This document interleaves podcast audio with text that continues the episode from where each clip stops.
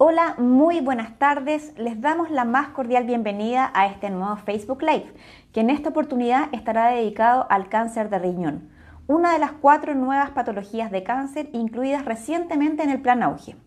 Una enfermedad que a pesar de no ser tan conocida es bastante más común de lo que nos imaginamos. Para hablar de este tema nos acompaña el doctor Jorge Díaz, cirujano urológico del Instituto Oncológico FALP. Buenas tardes, doctor, y bienvenido. Hola, buenas tardes. Muchas gracias por la invitación. Doctor, para ir entrando en terreno, un poco ir contextualizando, nos gustaría comenzar preguntándole qué son los riñones y cuál es la importancia para nuestro organismo. Bueno, los riñones son órganos pares, tenemos dos riñones en el cuerpo que tienen forma de frijol o de habichuela o de poroto en el fondo y que tiene que ver con, es un filtro en el organismo en que se filtra el agua, se filtra la sal, elimina muchos desechos tóxicos y además de eso tiene que ver con algunos procesos importantes como regular la presión arterial, como estimular la formación de glóbulos rojos en la sangre. ¿En qué parte están eh, ubicados específicamente? Están ubicados en el, en el abdomen, en la parte posterior alta, por debajo de la, de la caja torácica que los, que los protege. En este sentido, eh, Rosa Sala nos pregunta si es normal que duelan los riñones. No, en general los riñones no duelen, pero cuando hay algún problema obstructivo, puede haber una distensión de su cápsula, pueden haber dolores referidos que indiquen que hay algún problema en el riñón. Doctor, recién hablábamos que eh, los riñones eh, en general tienen forma como de porotos, de, de habichuelas. sin embargo, puede existir que a lo mejor tengan otra forma, como por ejemplo una forma de herradura. En caso que eso sea así, eh, ¿hay algún problema asociado? En general existen variantes anatómicas como los riñones en herradura, en que a diferencia de los riñones eh, normales, que son dos, dos riñones que están por separado, uno a cada lado de la columna, en un riñón en herradura están fusionados por un puente de tejido que les confiere una forma verdadera de herradura o de U. En general, los riñones en herradura es una variante anatómica, como pueden haber otras, y en la mayoría de los casos no se asocian a mayores problemas, pueden funcionar en forma normal. Ahora, eh, muchas veces hay personas que eh, nacen con un solo riñón o que por producto de una enfermedad quedan con un riñón. Eh, Patricia Caberos nos pregunta cuántos años puede resistir un solo riñón trabajando. O sea, un riñón sano en una persona sana puede, puede hacer que esa persona desarrolle su vida absolutamente normal, igual que si tuviera los dos riñones. De hecho, como tú decías, existen personas que nacen con un solo riñón, que son, se llama eh, monorrenos congénitos, o personas que por algún tipo de patología, como por ejemplo puede ser un tumor en el riñón o algún otro problema, hay que extirparles un riñón a lo largo de su vida y quedan funcionando con un solo riñón. Otro ejemplo de esto son los pacientes que en forma, en vida, digamos, donan un riñón y son donantes renales vivos y viven el resto de su vida con un solo riñón. Queremos eh, agradecerles a todos los amigos que nos han enviado eh, sus preguntas para este Facebook Live y también queremos recordarles eh, que estas instancias son instancias de educación, de poder entregar mayor conocimiento sobre patologías, pero que no son consultas médicas, así que ante cualquier problema lo importante es que consulten a un especialista. Vamos ahora al tema en concreto. ¿Qué es el cáncer de riñón y cuál es su prevalencia? Bueno, en general los tumores renales o el cáncer renal es el desarrollo anómalo de una masa de células en el tejido del riñón, en el cual el ADN de las células se genera ciertas mutaciones que hacen que las células crezcan y se dividan más rápidamente y se forman tumores dentro de, este órgano, digamos. Y pueden crecer localmente y además pueden eh, dar diseminación, o sea, irse a través de la sangre o los ganglios linfáticos a, otro, a otros órganos y dar metástasis. Ahora, en un principio hablábamos que se sabe poco, pero no es un cáncer tan raro. No, de hecho el cáncer renal es dentro de los cánceres urológicos es el tercero en frecuencia y en el mundo está dentro de los 10 cánceres más frecuentes. ¿Y cómo es su comportamiento? ¿Se trata de un cáncer más bien agresivo o es un cáncer, por ejemplo, como el cáncer de próstata, que es un cáncer de más lento desarrollo? En general el cáncer renal puede ser una enfermedad más de evolución más agresiva.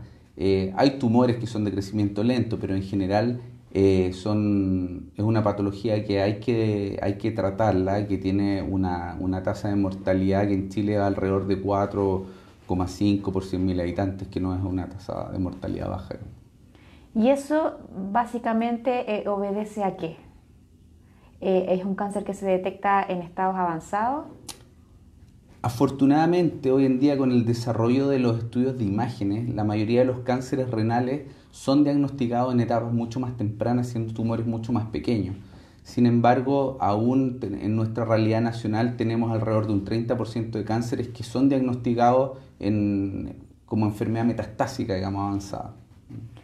Doctor Alejandra Canales, Hilda Humá, Leonidas Rodríguez, Rubén Cabrera, Ana María Muñoz y muchos de nuestros amigos que forman parte de esta comunidad nos preguntan eh, por síntomas. Bueno, en general, como te decía, la mayoría, más del 50 al 70% de los tumores renales hoy en día son asintomáticos y son hallazgos incidentales. Sin embargo, hay síntomas característicos de esta enfermedad como puede ser la hematuria, que es el sangramiento en la orina, el dolor en la zona lumbar, eh, la palpación de alguna masa, la fatiga, la baja de peso, la anemia se pueden asociar a tumores renales. ¿Y mm, eh, hay factores de riesgo asociados? ¿Existe, por ejemplo, a lo mejor mayor prevalencia eh, en hombres que en mujeres? En general sí, la, la, prevalencia es más alta en hombres y hay algunos factores de riesgo conocidos, dentro de ellos está el tabaquismo, está la hipertensión, está la obesidad y también algunos antecedentes hereditarios que es importante tenerlos presentes. De hecho, ese es un, punto interesante. Eh, Ángela Bustos precisamente nos preguntaba qué pasa con el factor hereditario, eh, porque su tía eh, falleció de cáncer de riñón. En general hay un factor hereditario, de hecho hay algunos síndromes como von Hippel-Lindau que tiene mayor prevalencia familiar y el desarrollo de, de tumores renales múltiples en muchos casos. Y en ese caso, eh, por ejemplo, cuando hay un, factor hereditario, eh, ¿se recomienda eh, una revisión o un diagnóstico anticipado? Sí, en general teniendo, teniendo algunos de estos factores de riesgo, se recomienda un control periódico y yo creo que lo más adecuado es hacer un control periódico con imágenes. Basta con hacer una ecografía abdominal que evalúe los riñones y ante alguna alteración o alguna sospecha de algún problema eh, más grave, hacer un escáner o una resonancia. Los riñones están asociados a distintas patologías eh, o problemas, por ejemplo, eh, los cálculos renales. Cristian Marín nos pregunta si tiene injerencia en el cáncer de riñón los cálculos renales porque su padre tuvo eh, y fue operado con golpes de sonido y también tiene diabetes. En general, los cálculos renales no, es una, no ha sido una causa establecida de mayor riesgo de, cáncer renal. Sin embargo, son bastante frecuentes y en forma esporádica una persona que ha desarrollado cálculos renales puede desarrollar un cáncer renal, pero no tiene mayor riesgo por el hecho de haber tenido cálculos. O sea, no hay una asociación directa en cáncer eh, de riñón con cálculo renal. No hay una asociación. ¿Y los cálculos renales eh, a grandes rasgos se producen por qué? ¿Por qué son tan comunes en el fondo? Son bastante comunes. Recordemos eh, un poco lo que es la función del riñón. Cuando uno recuerda la función del riñón, que es un filtro, este filtro regula la, la eliminación de líquidos y también la eliminación de sales del cuerpo. Por lo tanto, todos los excesos de sales o las carencias de líquido pueden favorecer la producción de cálculos. Eh, por ejemplo, si uno eh, pusiera una cucharada de azúcar en una taza de agua eh, y la revuelve, probablemente va a quedar un sedimento en el fondo. Si uno hace lo mismo en una olla de agua, probablemente al revolverla se va a diluir completamente. En la orina pasa lo mismo, cuando hay muchos cristales, los excesos de cristales en poca orina hacen que se sature el, sistema y esa, ese residuo que queda muchas veces es el que forma los cálculos. Em, por otro lado, también eh, las preguntas de nuestros amigos apuntan eh, a las personas con diálisis, que son personas que ya tienen una enfermedad en el riñón. ¿Una persona con diálisis puede eh, sufrir un cáncer de riñón? Sí, una persona con diálisis tiene, está expuesta a sufrir un cáncer de riñón eh, tal como lo puede desarrollar una persona que no esté en diálisis. Ahora, el, del punto de vista práctico, el, en, el, en, términos de los tratamientos, eh, una persona que ya está en diálisis ya no va a tener riesgo de perder la función renal porque ya está perdida, digamos, por alguna otra causa. Y en ese sentido, eh, Noemí Toro nos pregunta el, tratamiento, cómo se orienta en una persona a lo mejor que está con diálisis y está con un cáncer de riñón. En general, el tratamiento en todos los pacientes va a depender un poco del estado de la enfermedad, va a depender del paciente y también va a depender de la experiencia del equipo clínico que, que esté atendiendo al paciente. Y el tratamiento en algunos casos puede ser la cirugía que puede ser radical, extirpar el riñón completo, puede ser una cirugía conservadora para preservar la función renal en la cual uno saca una porción del riñón solamente y ahí eso actualmente todo se hace por vías mínimamente invasivas, con cirugía laparoscópica, con cirugía robótica y en caso en etapas más avanzadas tiene un rol la quimioterapia y últimamente también ha demostrado un beneficio la inmunoterapia. Berta Zuleta eh, nos pregunta sobre las infecciones eh, urinarias, si estas pueden ser un indicador de cáncer renal o puede quedar más expuesta una persona que constantemente sufre infecciones urinarias? No, las infecciones urinarias no se asocian a mayor riesgo de cáncer renal, pero las infecciones en general se asocian a la aparición de síntomas y muchas veces esos síntomas eh, pueden contribuir, digamos, a la realización de exámenes y a la pesquisa de otro tipo de problemas, pero no hay una asociación directa entre las infecciones urinarias y la aparición de algún tumor en la vía urinaria. ¿Qué pasa con las personas diabéticas? Eh, también nos preguntan nuestros amigos si existe un mayor riesgo de que puedan desarrollar un cáncer de riñón. La diabetes no, de por sí no es, no es un factor de riesgo para, para el cáncer renal. Sin embargo, la diabetes sí tiene una mayor asociación con obesidad e hipertensión, por lo tanto, eh, son pacientes que tienen, están más propensos a tener otros factores de riesgo que sí han demostrado asociación con, con tumor en el riñón. Vamos a otro tema. Eh, María Angélica eh, García eh, nos comenta que a su mamá le apareció un quiste o nódulo en el riñón, si es peligroso. Y aquí nos gustaría hacer una diferencia si es lo mismo un quiste que un tumor. No es lo mismo. Un quiste es una es una acumulación de líquido, como una bolsa de líquido, y un nódulo es una lesión sólida que aparece en el riñón.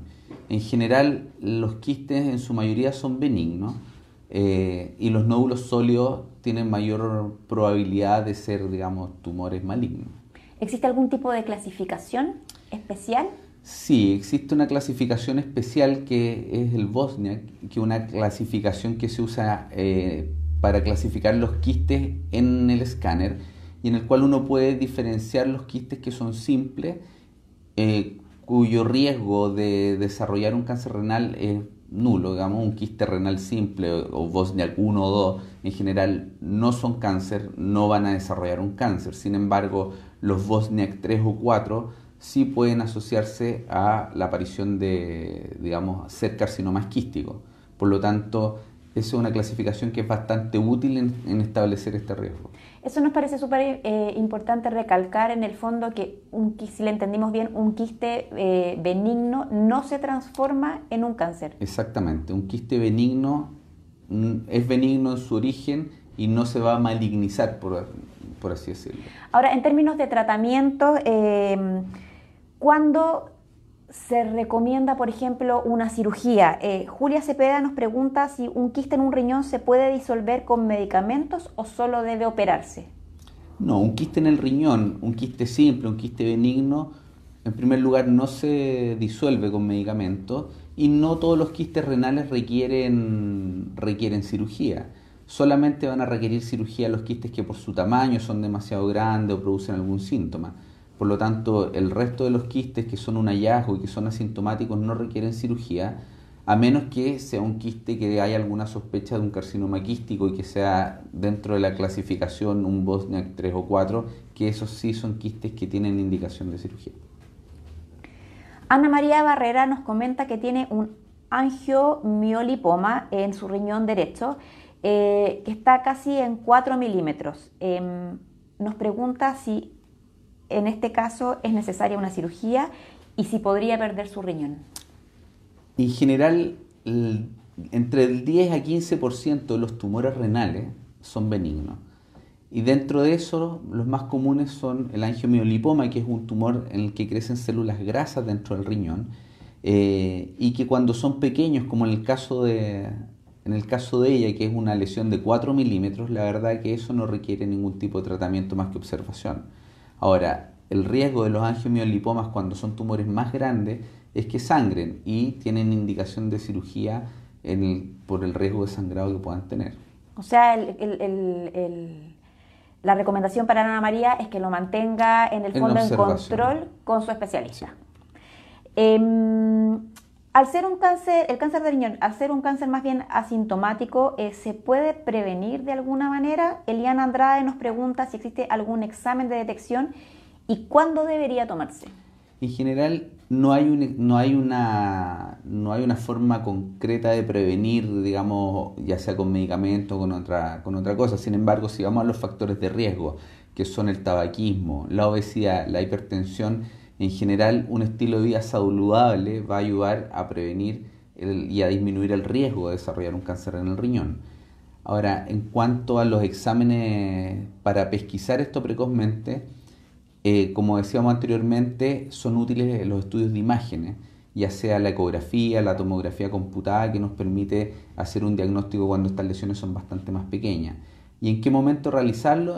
En general depende un poco de los factores de riesgo, pero se recomienda alrededor de los 40 años. ¿Cómo se trata en la actualidad em, el cáncer de riñón? ¿Qué técnicas existen hoy para los pacientes que se ven enfrentados a esta enfermedad? Una de las características del cáncer renal y, y, sobre todo en la actualidad es que al haber una pesquisa más temprana de los tumores y ser lesiones más pequeñas, tenemos una alta tasa de cura, digamos, de estos pacientes y el principal tratamiento es la cirugía. Eh, depende, como les decía, del tamaño, de la, de la extensión de la enfermedad y de la experiencia del equipo médico que lo trate, cuál va a ser la mejor vía de abordaje, pero en general esto puede ser a través de cirugía radical en que uno saca el riñón completo en casos de tumores muy grandes, o lo que se prefiere hoy en día es la cirugía conservadora, ya sea por vía laparoscópica, por vía robótica, que permite sacar una porción del riñón y mantener la mayor cantidad de tejido renal sano funcionante en los pacientes, porque eso también mejora, digamos, y disminuye los riesgos de, insuficiencia renal futuro. Ahora, eh, la tecnología ha avanzado bastante. Eh, en la conversación previa, usted me comentaba que hoy día es cada vez más común ocupar la cirugía robótica eh, en el tratamiento del cáncer de riñón. ¿Eso entrega beneficios para los pacientes, por ejemplo, en términos de recuperación? Sí, en general la cirugía robótica en nuestra, en nuestra práctica clínica actualmente es, el, es la vía de abordaje de elección en la cirugía renal conservadora, porque esto permite preservar mayor cantidad de riñones de pacientes con, con su función renal, disminuir los riesgos de sangrado, disminuir los riesgos de complicaciones, con una alta mucho más precoz, una reinserción a su actividad cotidiana también mucho más precoz. En el caso de la cirugía radical, en que uno saca el, tumor completo, ahí todavía sigue teniendo un rol la, cirugía laparoscópica, que también es a través de cirugía mínimamente invasiva y también mejora los resultados no solo cosméticos, sino también funcionales. Volviendo un poquito al tema de, eh, quistes, eh, Cecilia Ganga eh, nos comenta que sufre de riñón poliquístico y suficiencia renal eh, insuficiencia renal, que sus riñones están creciendo eh, y que en caso de que esto siga avanzando en términos de tamaño, eh, deberían sacar los riñones. Lo que ella quiere saber si eso es peligroso y qué se puede hacer en ese caso. La, enfermedad poliquística renal es distinta a los, a los quistes esporádicos, digamos.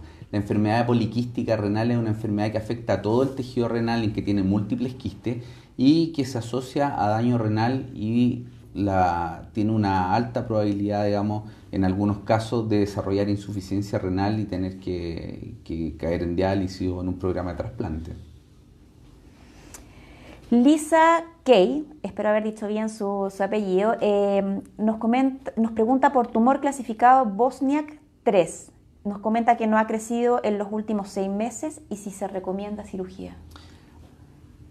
Lo ideal sería evaluar las imágenes, evaluar las características de ese quiste y dependiendo las características que tenga y el comportamiento en el tiempo, pudiera tener indicado eventualmente una cirugía. Lo ideal sería evaluarla, digamos, que, se controle en forma periódica y evaluar, el, evaluar las imágenes. Recién eh, eh, hicimos como un poco hincapié en el tema de la cirugía, eh, pero nos gustaría ahondar un poquito más en el tema de los tratamientos, por ejemplo, en el uso de la quimioterapia, en el uso también de la inmunoterapia. Miriam Leiva nos pregunta si el tumor renal es resistente a la quimioterapia. En los últimos años ha habido un desarrollo de nuevas drogas de quimioterapia y últimamente de inmunoterapia que, ha permitido que tiene un rol, digamos, en el tratamiento, sobre todo de los pacientes cuando ya hay enfermedad avanzada metastásica, que hace algunos años atrás no, no habían muchas alternativas. Actualmente hay varias drogas que actúan en, en, sitios específicos, digamos, de, la, de los ciclos celulares y que puede frenar, digamos, la enfermedad en muchos casos y actualmente la inmunoterapia, utilizando también el mismo sistema inmunológico de, de, los pacientes, también logra frenar la enfermedad digamos, y prolongar la sobrevida. ¿Y el tema, la inmunoterapia hoy día para cáncer de riñón está eh, disponible en, Chile? Está disponible en Chile y en algunas guías internacionales eh, eh, comienza a ser una indicación de primera línea en algunos casos. Em, Marco Caucaman eh, nos comenta que su padre tiene cáncer renal etapa 4. Le sacaron un riñón hace unos meses eh, y le detectaron metástasis en el húmero. Actualmente está comenzando su quimio em, y nos pregunta si es compatible este, este, tratamiento con inmunoterapia.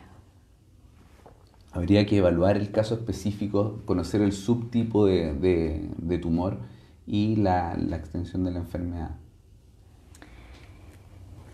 María Peñalosa eh, nos comenta que tiene catéter doble J y hace un año eh, que no se lo cambian. Pregunta si corre algún riesgo eh, que está y nos comenta que está preocupada porque está en control de cáncer cervicuterino. En general los catéteres doble J es, un catéter que, que tiene una especie de colita de chancho que se llama o pigtail, que se arma una porción en el riñón y la otra en la vejiga y que generalmente se usa para drenar la vía urinaria, para paliar alguna obstrucción, como tal vez sea el caso de ella eh, por su cáncer cervicuterino. Sin embargo, es un cuerpo extraño que normalmente se remueve o se cambia cada 3 a 6 meses sin embargo, cuando están abandonados en el tiempo pueden dar problemas porque se calcifican, pueden producir infecciones urinarias, pueden, pueden formar cálculos en los extremos y ser bastante difícil la remoción después de un año. Por lo tanto, es recomendable eso, no se puede dejar abandonado y hay que, y hay que evaluarla porque puede requerir incluso una cirugía para poder removerlo en algunos casos. María Rivas, por otro lado, eh, nos comenta que fue operada, o sea, más bien le sacaron un riñón, uretra y un pedazo de vejiga. Em, y tiene dudas respecto de la alimentación. Eh, al principio hablábamos un poco de, de, estos factor protector del estilo de vida saludable. ¿Hay alguna pauta como general de qué alimentos eh, deberían privilegiarse y a lo mejor cuáles tratar de evitar? en términos generales, una, persona que, está funcionando con un solo riñón, hay que evitar algunas cosas que puedan dañar su función. Se recomienda que tengan una hidratación adecuada, se recomienda que restrinjan el consumo de sal, se recomienda que restrinjan el consumo de proteína que eviten el uso de antiinflamatorio en forma automedicada también, porque la mayoría de los antiinflamatorios son nefrotóxicos y pueden producir problemas en la función renal. Doctor, otra pregunta. María Yáñez nos comenta que hace cuatro años tuvo una nefrectomía radical por cáncer grado 3. Eh, ella quiere saber si puede volver y qué cuidados debería tener. En el caso de ella, los tumores, los cánceres renales tienen un riesgo de recidiva en el tiempo, por lo tanto, lo que yo le recomendaría es que mantenga, los, mantenga sus controles. En general, los pacientes hay que controlarlos por varios años con algunos estudios sanguíneos y también con imágenes en forma periódica. ¿Existe un promedio, por ejemplo, de control antes de que el paciente eh, pueda ser, ser dado de alta? En general va a depender del riesgo, va a depender del subtipo de tumor, va a depender de la edad del paciente también. Pero estamos hablando... Pero en general se recomienda por lo menos un seguimiento al menos de 10 años. Eh, Viviana, hace, hace casi al principio de, este Facebook Live hablábamos un poco de la hematuria en la orina, ¿verdad? Que es la presencia de sangre en la orina, que también es un síntoma que tengo entendido eh, que está presente, por ejemplo, en el cáncer de próstata. Podría ser, ¿o no están así? Sí, o sea, hay múltiples causas de hematuria. La, hematuria, como tú bien decías, es, es la presencia de sangre en la orina, que esta puede ser sangre macroscópica o evidente, como puede ser sangre microscópica y una alteración en un examen de orina. Sin embargo, las causas son múltiples y todas ameritan un estudio. Las causas pueden ser desde una infección urinaria, un cálculo, un tumor en la vejiga, un cáncer de próstata, un tumor en el riñón. Por lo tanto, la presencia de sangre en la orina no es una condición normal y siempre debe ser estudiada. La pregunta eh, venía directamente de Viviana Contreras, eh, quien nos comentaba que su esposo orina con sangre y quería saber si podría hacer algo a los riñones. Entonces, según usted nos comenta, no es normal a visitar al especialista. Exacto. En este caso tendría que ser un urólogo, ¿cierto? Sí. Perfecto. Claudia eh, Montesinos eh, nos pregunta cuáles son los cuidados de un paciente operado en nefrectomía total de un riñón por cáncer para proteger el otro riñón. Bueno, como, como, como mencionábamos anteriormente, las, las desde el punto de vista de, la, de los hábitos alimenticios va a ser bien importante la hidratación, restringir la sal en la dieta, restringir los excesos de proteínas en la dieta, también evitar el uso de todas las drogas nefrotóxicas como los antiinflamatorios. Y obviamente, si es que la, la, cirugía fue por un cáncer renal y tiene algún factor de riesgo como tabaquismo, hipertensión, obesidad, también tratar de corregir y controlar esos factores de riesgo. Queremos agradecer a todos los amigos que nos han acompañado en esta transmisión y también darle la bienvenida a los que a lo mejor se están eh, sumando recientemente. Eh, Karina Muñoz nos pregunta cuáles son los exámenes pertinentes de control, si los podemos repetir, y esto linkearlo un poco eh, con otro amigo que nos preguntó si a lo mejor se puede detectar un cáncer renal a través del examen de orina. O sea, el examen de orina puede mostrar algunas alteraciones como presencia de sangre microscópica y que, y que haga, la, digamos, hacer un estudio más detallado con algún estudio de imágenes. Sin embargo, un, un examen de orina normal no descarta la presencia de un, de un, tumor en el riñón, por lo tanto, del punto de vista de la indicación, lo ideal es estudiarlo a través de algún estudio de imágenes que pudiera ser una ecografía como primera, como primera línea y ante alguna sospecha un, un escáner. De, y si podemos volver a repetir, ¿cuál sería la edad como ideal? Lo ideal es a los 40 años, a menos que haya algún factor de riesgo que sugiera hacerlo antes, pero a los 40 años es una edad apropiada. Doctor, al principio también hablábamos un poco que este es un cáncer que suele presentarse más en hombres que en mujeres. Eh, si podemos eh, ahondar más, si hay alguna razón en específico. Sí, efectivamente eh, es mucho más común en los hombres que en las mujeres. No está muy clara cuál es la, causa de eso. Sin embargo, se presume que es porque los hombres tienen más exposición al, tabaquismo, tienen más exposición a algunos agentes citotóxicos ambientales como el cadmio, el asbesto, pero no, está muy aclarado el por qué. Es un cáncer que solo se presenta eh, en adultos. ¿Cuál es la edad a lo mejor eh, más común? En general es un cáncer que tradicionalmente se presenta en la sexta, séptima década de la vida. Sin embargo, en los últimos años hemos visto que cada vez más pacientes menores de 50 años eh, comienzan a presentar tumores renales y estamos haciendo diagnóstico cada vez en gente más joven. Eh, pero en general es un tumor del adulto. Ahora, existen cánceres renales en niños, como el tumor de Wilms, que es una entidad bastante poco frecuente, y que es el cáncer renal más común en los niños y se presenta alrededor de los 3 o 4 años. Y en el caso de, la gente más joven, hablábamos entre los 60, 70 años, que era lo más común, ¿puede estar asociado también a todo el, tema que hemos visto de la calidad de vida, a que los jóvenes están cada vez fumando más, eh, que el estilo, de salud, el estilo de vida saludable a lo mejor no está tan presente? Lo más probable es que estemos ante la presencia de, muchos factores ambientales que están afectando en eso. El tabaquismo en gente joven es bastante común, la, obesidad es un problema de salud pública actual, por lo tanto es muy probable que sí tenga relación con eso. Hace un par de días atrás se celebró el Día Internacional del Cáncer de Riñón. Eh, al comienzo de esta transmisión hablábamos que es un cáncer del que se sabe poco, pero que es un cáncer bastante prevalente. ¿Alguna recomendación general para todos los amigos que nos acompañaron en este Facebook Live? Yo les recomendaría a todas las personas, en especial mayores de 40 años, que se hagan un chequeo periódico y dentro de ese chequeo periódico algún estudio de imágenes. Eh, que puede ser una ecografía para definir, digamos, si hay la presencia de alguna imagen sospechosa en el riñón. No hay que olvidar que este es la, el tercer tumor urológico más común y está dentro de los 10 tumores más comunes en el mundo. Doctor eh, Jorge Díaz, cirujano urológico eh, del Instituto Oncológico FALP, queremos agradecerles el que nos haya regalado este tiempo para aclarar la duda de nuestros amigos.